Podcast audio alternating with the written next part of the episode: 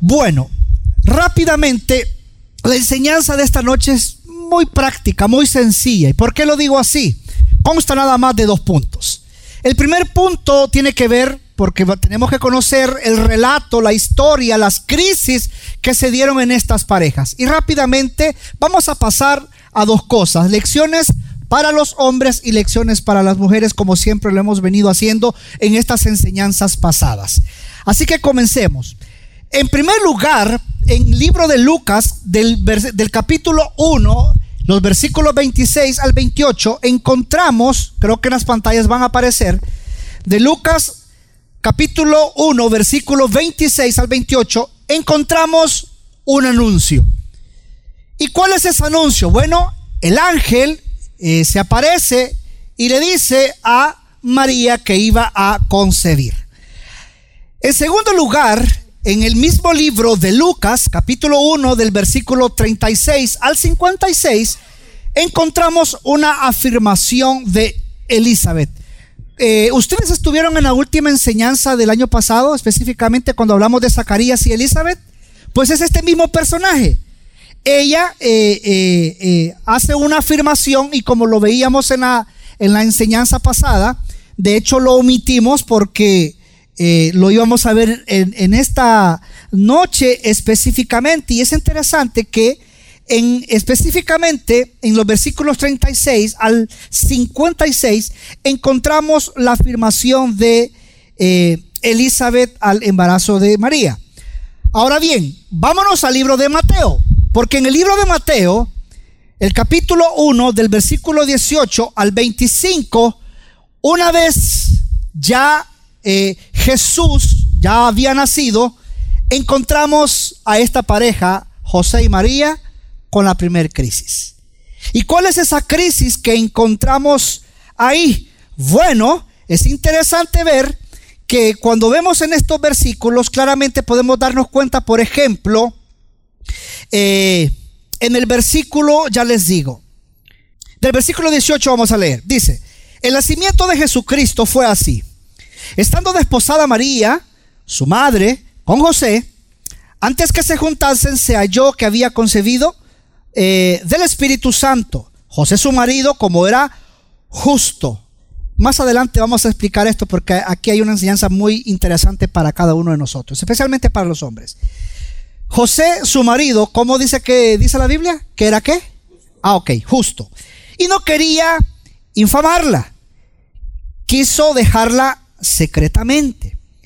Y pensando él en esto, he aquí un ángel del Señor le apareció en sueño. Aparte de una crisis, también vemos un primer sueño aquí de este personaje y le dijo, José, hijo de David, no temas recibir a María tu mujer, porque lo que en ella es engendrado del Espíritu Santo es. Y dará a luz un hijo y llamarás su nombre Jesús, porque él salvará a su pueblo de sus pecados. Todo esto aconteció para que se cumpliese lo dicho por el Señor por medio del profeta cuando dijo, aquí una virgen concebirá y dará a luz un hijo y llamarás su nombre Emanuel, que traducido es Dios con nosotros. Y despertando José del sueño, hizo como el ángel del Señor le había mandado y recibió a su mujer.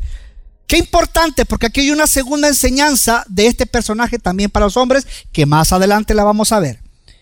Pero versículo 25, no la conoció hasta que dio a luz a su hijo primogénito y le puso por nombre Jesús. La primera crisis que encontramos en esta pareja es muy interesante, porque claramente podemos ver en estos versículos que cuando José se da cuenta de esto, bueno, eh, pensemos nosotros los hombres, hoy en, este, en el contexto en el que estamos usted y yo, en nuestros días. ¿Qué pasaría si de repente esa esposa que usted tiene a su lado, de repente le, dice, fíjate, de que eh, el día de la boda le dice, ¿sabes qué? Fíjate que estoy este, embarazada. Ah, oh, eh, eh, ¿Escuchó la reacción? ¿Se imagina José? ¿Se imagina José? Porque es interesante ver que no la había conocido, es decir, no había habido intimidad, no había, no había habido relación sexual, digámoslo así. Y que y aparte de eso, dice la Biblia, María era virgen. Y que de repente aparece María y le dice a José, es todo eso, y, y él se da cuenta. ¡Wow! Tronco de noticias, ¿no? Era para que él hubiera salido huyendo, ¿sí o no? Seamos sinceros, hombres que estamos acá. Excelente, gracias por tu sinceridad. Pero qué interesante es ver porque en el versículo 20, por ejemplo, vemos de María algo muy importante, la pureza. Pero también en el versículo 21 encontramos algo sumamente importante que es de prestarle mucha atención. Porque cuando José se vio frente a esa crisis, él quiso dejarla. Pero inmediatamente dice la Biblia que apareció quién? Un ángel. Y en primer lugar le dio la identidad de la persona que su esposa llevaba en el vientre. En segundo lugar le dice la misión de ese niño que estaba en el vientre de esta mujer llamada María. Y en tercer lugar, la profecía acerca de María. Ahí mismo lo encontramos en el versículo 21. Pero ocurre algo bien interesante, que después de este sueño, inmediatamente se casaron y él la tomó como esposa. Ahora bien, claramente como lo dice el versículo 21, cuando dice no la conoció, se está refiriendo a relaciones sexuales. Porque no tuvieron relaciones sexuales hasta después del nacimiento, como lo dice el versículo 25. Ahora bien, en los versículos del 13 al 15 del mismo capítulo que estamos estudiando, capítulo 2, encontramos la segunda crisis. El niño ya había nacido, pero encontramos una segunda crisis en esta pareja. ¿Y cuál es esa crisis? Bueno, claramente se puede ver en estos versículos que después de que se oyó, se, dio la noticia llegó a, oídos eh, del rey, pues dio una orden de una matanza. Y es interesante ver que dice la Biblia en el versículo 14, y él, despertando, tomó de noche al niño y a su madre y se fue a Egipto. Segunda crisis. Tercera crisis que encontramos en este mismo capítulo, solo que ahora en los versículos 19 al 21, dice, después de muerto Herodes, he aquí un ángel del Señor apareció en sueños a José en Egipto y le dijo, levántate, toma al niño y a su madre y vete a tierra de Israel porque han muerto los que procuraban la muerte del niño. Entonces él se levantó y tomó al niño y a su madre y vino a la tierra de Israel. Pastor, ¿y cuál es la crisis aquí? ¿No se da cuenta usted que andaban de rebotando, eh? de lugar en lugar? Mujer, te pregunto a ti en esta noche. Tú que estás aquí en esta noche. Sí o no que ustedes encuentran una inestabilidad cuando de repente el hombre a los tres meses de estar en esa casa dice, ¿sabes qué? Nos vamos. Dice, vámonos pues. La primera, Allá a los tres meses, otra vez, mira, ¿sabes qué? Nos vamos. Y dice, bueno, más mi modo, pues vámonos. Pues. Ya la tercera vez, mira, nos vamos. Ah, la pucha, la tercera. Y tú, y tú no dices nada. Dice, eh, bueno, el Señor sabe mi desesperación ahorita. Pero llega una cuarta vez y dice, ¿sabes qué? Vámonos. ¿Y cuándo vamos a formalizarnos en una casa? ¿O no entran en conflictos?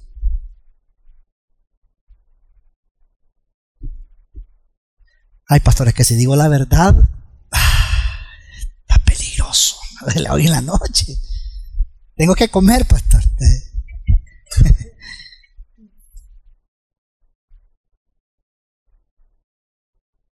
¿Ustedes creen que no se pudo haber encontrado en una crisis en esta pareja porque no había estabilidad de hogar, tanto como para José, María y el bebé?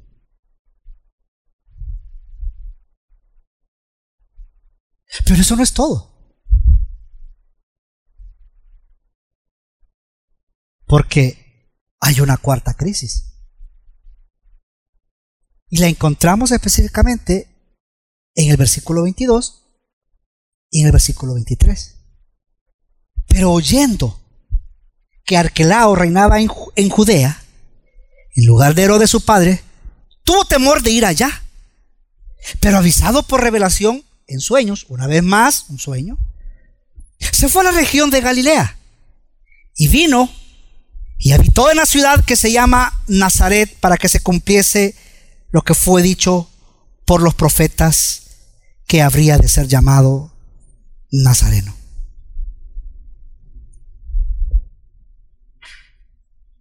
Probablemente quizás algo parecido a la pregunta que nos hacía al principio el pastor David, ¿verdad? Y una pareja me decía atrás, y, e, y esa pregunta queda corta, tan, tantas cosas que se pueden dar en un solo día. Y para no crearle a usted un problema existencial, yo, yo le hubiera agregado también a eso, ¿y qué pasaría si ese mismo día te enteras de que tu cónyuge te ha sido infiel? Ay, pastor, usted sí que solo de salado no la quiere llevar. ¿Qué harías?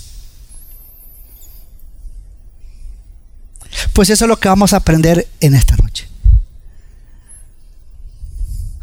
Y en primer lugar quiero comenzar rápidamente con las lecciones de María para las esposas. Y en primer lugar vemos que responde inmediatamente a la voluntad de Dios. ¿Por qué, pastor? Porque María supo que tendría un bebé por obra del Espíritu Santo. Pero es interesante ver que cuando vemos la Biblia nos podemos dar cuenta que su respuesta, a pesar de que no entendía cómo era todo esto posible, ella fue sumisa y humilde. ¿Cómo fue, mujer, que estás aquí en esta noche? Exacto. ¿Por qué dices usted, pastor? Porque mire, claramente nos podemos dar cuenta que nunca de su boca salieron palabras de queja. Nunca. Nunca. Sino todo lo contrario. Porque el libro de Lucas nos dice algo sumamente impresionante en el capítulo 1, versículo 38, que dijo María cuando ella se enteró inmediatamente de esto. Ella dijo, hágase conmigo conforme a tu palabra. Wow. Mujer que estás aquí en esta noche y que nos miras por la televisión y que nos estás viendo por el internet, te recuerdo algo muy importante, algo muy, muy importante de obedecer la voluntad de Dios. Y que rápidamente te las voy a mencionar. Consta nada más de cuatro partes que en algún momento la hemos visto en las enseñanzas de, de estos servicios. Cuatro tareas. Y en primer lugar, una esposa debe ayudar a su esposo, como lo dice Génesis 2.18. Una esposa en segundo lugar debe seguir a su esposo, como lo dice Efesios capítulo 5, versículo 22. Una esposa en tercer lugar debe respetar a su esposo, como lo dice Efesios capítulo 5, versículo 33. Y, y una esposa en cuarto lugar debe amar a su esposa, a su esposo, como lo dice Tito. Te pregunto en esta noche, no me contestes, quédate con esta pregunta tú ahí donde estás. ¿Cómo te calificas en estas cuatro tareas? ¿Estás respondiendo inmediatamente a la voluntad de Dios para ti como esposa? Contéstate tú ahí donde estás. En segundo lugar, segunda lección que encontramos de María para las esposas. Atesora la palabra de Dios en su corazón. ¿Por qué, pastor? Porque es interesante ver que cuando vemos el relato, cuando vemos la historia, El encuentro de María con el ángel Gabriel duró nada más unos pocos minutos. Poquitos minutos duró nada más. Pero es impresionante ver, amados, que las consecuencias de lo que Él le anunció a María durarán toda la eternidad.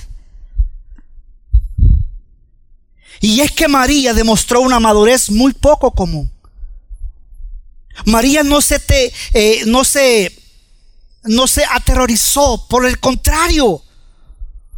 No se puso a correr y gritar cuando le dieron la noticia de que iba a ser madre, sino todo lo contrario. Ella indagó sabia y tranquilamente acerca de los detalles de lo que iba a sucederle. Qué interesante porque cuando vemos, por ejemplo, cuando María visitó a su pariente Elizabeth, vemos de nuevo algo muy impresionante, de una profunda madurez en esta mujer llamada María. Y es que claramente podemos ver que ella conocía la palabra de Dios. Pero no solamente la conocía mujer, sino que la había atesorado en su corazón. No solamente es leerla, sino atesorarla. ¿Por qué, pastor? Porque el corazón de María rebosó en un cántico de alabanza cuando llegó a la casa de Elizabeth. ¿Sabía usted que de sus labios brotaron más de 10 versículos? Y que es impresionante ver que en su efusión de alabanza hay por lo menos 15 citas del Antiguo Testamento que María hace. Le pregunto a usted, mujer, ¿de dónde cree que salieron? ¿De la revista Cosmopolitan? No. De los pasajes que María había memorizado. No me contestes, pero ¿qué sale de tu corazón, mujer? ¿Estás hablando la verdad o estás hablando puras eh, superficialidades? ¿O cosas inútiles? ¿Estás comunicando las buenas nuevas o las últimas noticias de las redes sociales? ¿Estás transmitiendo el Evangelio o estás transmitiendo chismes? Te recuerdo lo que dice Proverbios capítulo 4 versículo 23. Sobre toda cosa guardada, guarda tu corazón. Sobre toda cosa guardada, ¿qué dice? Guarda tu corazón. Te recuerdo, ahí en el mismo libro de Mateo capítulo 12 dice que de la abundancia de él ¿Qué pasa? Ah, lo conoces. Número 3. ¿Qué otra lección se puede percibir de María para las esposas? Mujer, confía en que Dios te guía por medio de tu esposo. Ay, ay, ay, ay.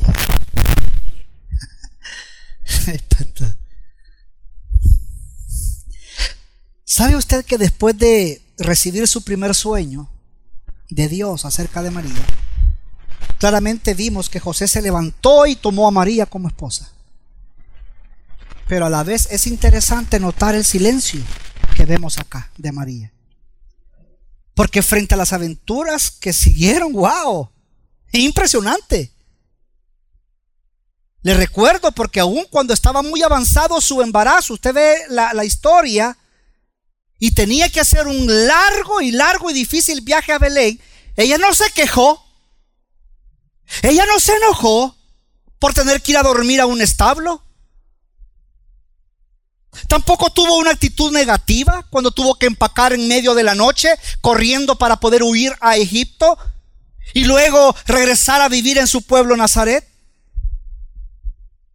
Te pregunto a ti, mujer que estás aquí, ¿cuántas esposas conoces hoy en día que estarían dispuestas a vivir semejantes aventuras, sin decir nada, sin decir nada, sin ningún reproche, sin ninguna sola queja.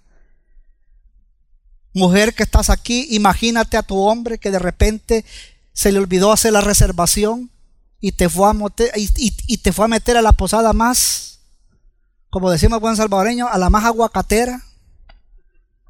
¿Estarías tú dispuesta a quedarte esa noche ahí? Porque tú esperabas el hotel de cinco estrellas que te había prometido tu esposo. Yo creo que en ese momento salen un par de palabras. Bueno, muchas palabras de tu boca, ¿no? Aleluya. Pero en cambio María confió en Dios. Y confió en que Dios obraba en su vida por medio de su esposo. Mujer que estás aquí en esta noche, tú debes hacer lo mismo. Confiar en tu esposo. No es siempre fácil. ¿O sí, mujer? Aprovecha, ¿verdad que no es siempre fácil? Señor. Ay. Y especialmente si dudas que Él sepa a dónde te va dirigiendo y hacia dónde lo está haciendo. Pastor, ¿y cuál es la solución a todo esto? Ay, ay, ay. Haz lo que Dios te pide. ¿Y cómo, pastor? Ama, sigue a tu esposo. Ora, ora, ora y sigue orando. ¿Por qué? Porque Dios le dará tarde o temprano la respuesta a ese hombre. Pastor, ya estoy cansada de estar orando. Sigue orando. Y por último, mujer que estás aquí, cuarta lección que aprendemos. Tu humildad es preciosa delante de Dios. El ángel Gabriel es interesante porque reconoció a María con este saludo. Allá en el libro de Lucas 1.28 dice, salve muy favorecida. El Señor es contigo. Bendita tú entre las mujeres. Wow. Es interesante ver que María había demostrado un carácter piadoso. Qué bonito ver que Dios reconoció su dignidad con la privilegiada misión de traer a su Hijo al mundo. Y qué interesante ver que su respuesta fue de absoluta confianza y humildad al aceptar el llamado de Dios y su plan para ella. Porque en el versículo 38 del libro de Lucas capítulo 1 le dice, he aquí la sierva del Señor, hágase conmigo conforme a qué? A tu palabra. Mire, amados, es cierto que por muchos años, muchos años atrás se ha puesto a María en un pedestal para honrarla e incluso adorarla. Pero la realidad de su vida sugiere lo contrario. Porque a lo largo de los evangelios y en los primeros capítulos, aún del libro de Hechos, María se muestra como alguien que solo aspira a ser una mujer conforme al corazón de Dios una mujer humilde, una esposa y una madre y en última instancia una creyente en el Cristo, es decir, en ese hijo. Qué interesante porque María, amados, es un ejemplo de lo que la Biblia denomina un espíritu afable y apacible. Porque esta actitud humilde se describe allá en el libro de Primera de Pedro, capítulo 3, versículo 4, de grande estima delante de Dios. Y termino con esto, mujer. ¿Quieres agradar a Dios? ¿Quieres ser grande delante de Dios? Bueno, vístete de humildad. Pastor, y a los hombres, ¿a qué hora les va a hablar? Ahorita. ¿Cuál es la lección que nosotros como hombres podemos aprender de José? En primer lugar, escuche hombres que están aquí, la piedad es gran ganancia. Hay muchos personajes, Zacarías, como el que lo vimos el, diciembre pasado. Muchos personajes, eh, Simón, eh, muchos.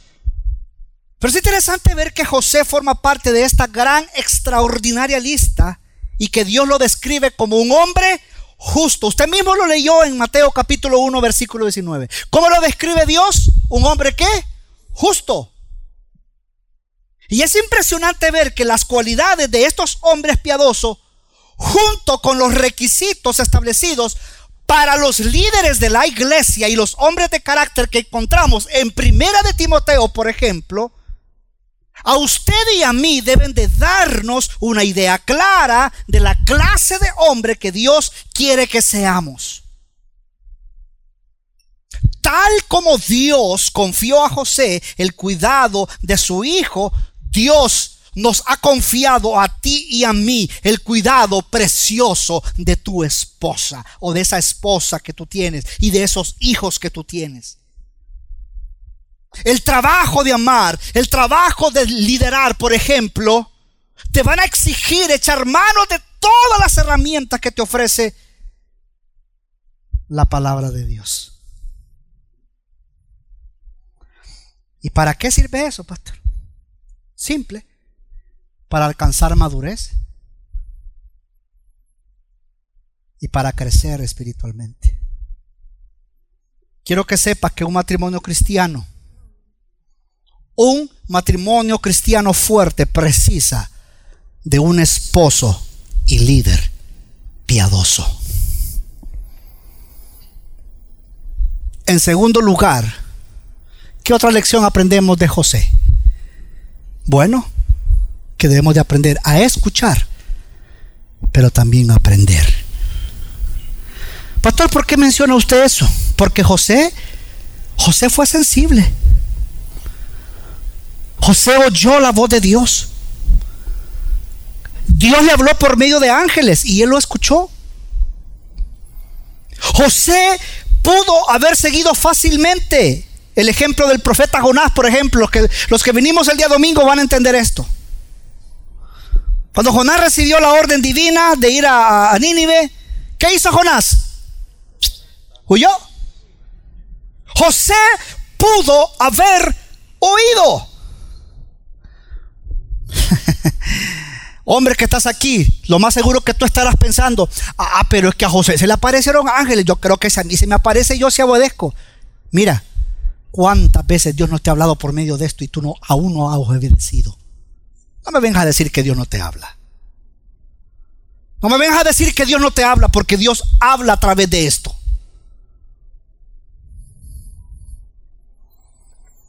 Ay, que si Dios se me aparece así como se le apareció a José. No, pero Aquí tuviera mi mujer, ve, aquí ve.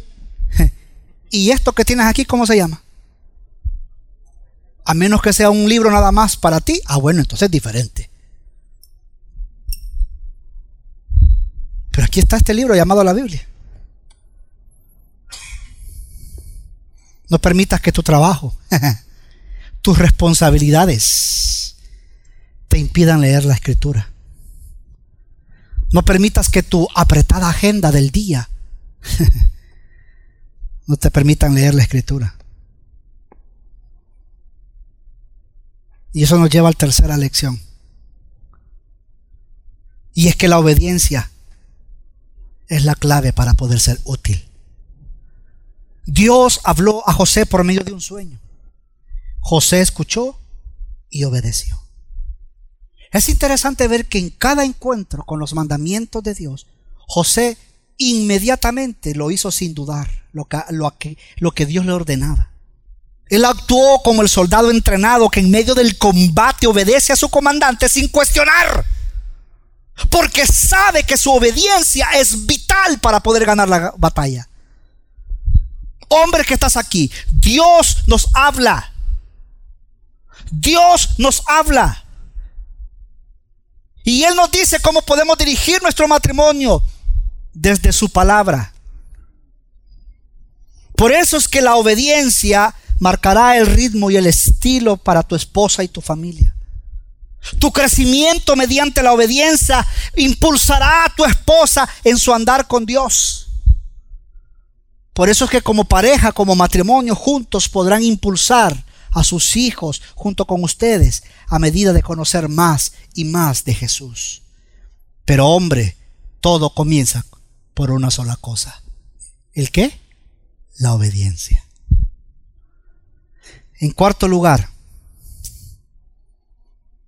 vemos algo muy importante en José. El liderazgo es esencial para un esposo. Cada referencia breve que hemos leído acerca de José nos deja una clara evidencia el hecho de que él era un líder. ¿Por qué, pastor? Porque tan pronto José comprendió la voluntad de Dios, él no dudó y tomó sus decisiones. Y él actuó conforme a ellas. Y es que el liderazgo de José se basó en la convicción de que Dios le guiaba. ¿Qué significa esto, amados, en esta noche? Que cuando tus decisiones se basan en tus propios caprichos, se basan en tus propias opiniones y deseos egoístas, tú y yo nos arriesgamos a poner a tu esposa en situaciones difíciles e incluso peligrosas. Cuando llevas por años y años y años pecando en esa porquería llamada pecado, tú pones en riesgo el matrimonio y lo pones en peligro. Ay, pero cuán feliz también es tu esposa cuando sabe que su esposo recibe la dirección de la palabra de Dios. Cuando su esposo día y noche medita en el consejo sabio de la palabra de Dios.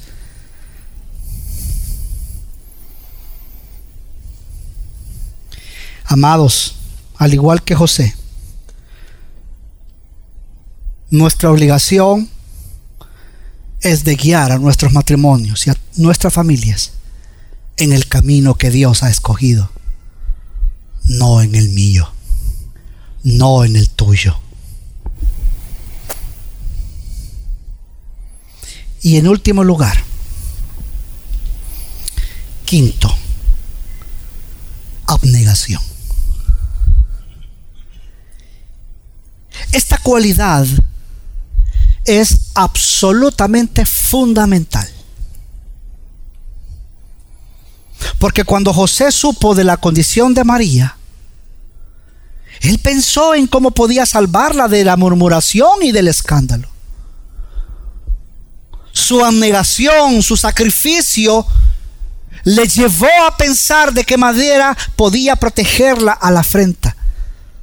Porque Mateo 1.19 eh, dice, no quería infamarla, quiso dejarla secretamente. Por eso es que Dios intervino inmediatamente. Y se le aparece y le habla. Pero es interesante ver que después de oír las instrucciones del ángel, la decisión abnegada de José de casarse con María marcó su vida para siempre. Porque él llevaría junto con María la carga del cuestionamiento social por su embarazo, lo más seguro. E incluso tal vez fue considerado como el culpable de ello y que su moralidad lo más seguro quizás fue puesta en duda. Mm, ya se quemó el arrocito ahí, ya estuvo. Ay, ay, ay. Se comió el pastel el niño. Lo más seguro que tuvo que aguantar todas esas cosas José. Pero le hizo frente a todo esto. E incluso para ese entonces aceptar la voluntad de Dios también significaba vivir huyendo para proteger la seguridad de su familia, cuando otros procuraban matar o dañar al Hijo de Dios. Es interesante ver que poco sabía José que seguir a Dios de todo corazón terminaría en largos viajes, en largos viajes y en lo más seguro quizás en regiones desoladas de la tierra con tal de proteger y cuidar a María y al niño. Y aquí encontramos algo muy importante y es que José nos deja a nosotros una lección muy maravillosa. José deja a los esposos el mensaje de que debemos renunciar a nuestra actitud egoísta. ¿Por qué, pastor? Porque un esposo conforme al corazón de Dios se niega a pensar en sí mismo. Y eso significa que el bienestar de tu esposa es tu misión y tu máxima prioridad. Filipenses nos recuerda algo muy importante y con esto termino. Nada hagáis por contienda o por vanagloria, antes bien con humildad, estimando cada uno a los demás como superiores a él mismo no mirando cada uno por su propio, eh, por lo suyo, sino cada cual también por lo de otros. Amados, procuremos ser anegados. Pongamos en práctica estas actitudes en nuestro matrimonio. Nuestras esposas necesitan ver todo esto. Y no podemos negar que las crisis son una realidad de la vida. No se trata de saber si las habrá, sino cuándo vendrá la próxima. No son pensamientos macabros, sino más la realidad de vivir en un mundo pecaminoso y caótico. La pregunta que usted y yo debemos de hacernos como pareja es, ¿cómo vamos a responder a cada nueva crisis que se presenta? Romanos 8, 28. Y sabemos que a los que aman a Dios, todas que las cosas ayudan para qué, Daniel? Para bien. Significa que saber que Dios tiene todo bajo control nos permite confiar en Él para todo. Amados, sea cual sea el momento en que se encuentren en su matrimonio, ya sean recién casados que estén aquí, o ya sean aquellos veteranos que pasan ya de 30, 35 años, unan sus corazones, tomen sus manos, oren, resistan hombre a hombro y afronten la crisis. Juntos hagan todo lo que sea necesario y confíen en Dios plenamente, sabiendo que Él lleva a cabo su plan para sus matrimonios y que al final nuestros matrimonios serán bendecidos con un matrimonio más fuerte. ¿Se puede lograr? Sí. Vamos ahora.